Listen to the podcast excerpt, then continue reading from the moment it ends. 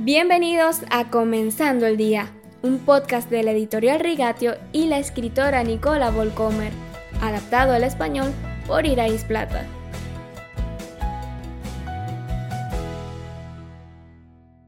Feliz viernes, queridos oyentes.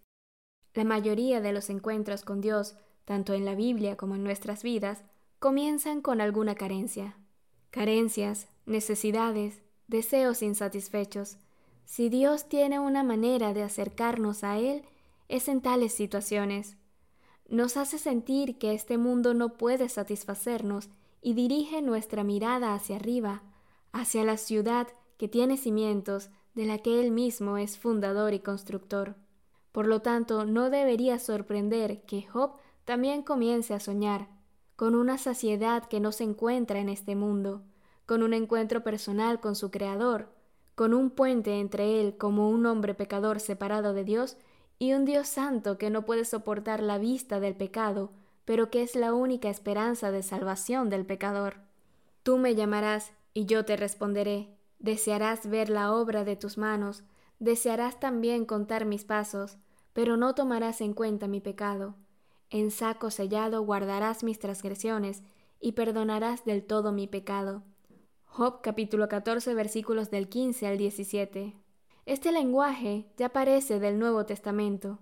En uno de los libros más antiguos de la Biblia, el protagonista de la historia ya se da cuenta de que su verdadera necesidad no es restaurar su riqueza y su salud o su estatus social, sino reconciliarse con Dios. También podemos hacer algunas comparaciones con las palabras que dijo Jesús posteriormente. No teman a los que matan el cuerpo, pero no pueden matar el alma. Teman más bien al que puede destruir alma y cuerpo en el infierno.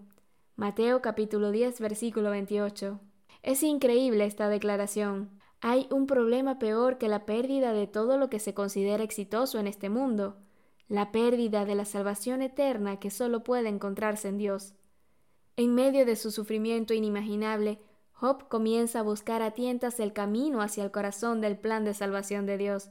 No quiere sus camellos, sus propiedades o el aplauso de sus seguidores. Quiere la purificación, el perdón, la voz de Dios, la amistad con Dios. Se ve a sí mismo como un pecador que necesita perdón, no como una víctima que necesita lástima. Su recuperación entonces puede comenzar. Y la próxima semana nos maravillaremos con la respuesta de Dios a ese anhelo.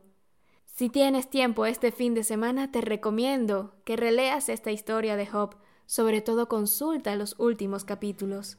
Nos escuchamos de nuevo el lunes en Comenzando el Día.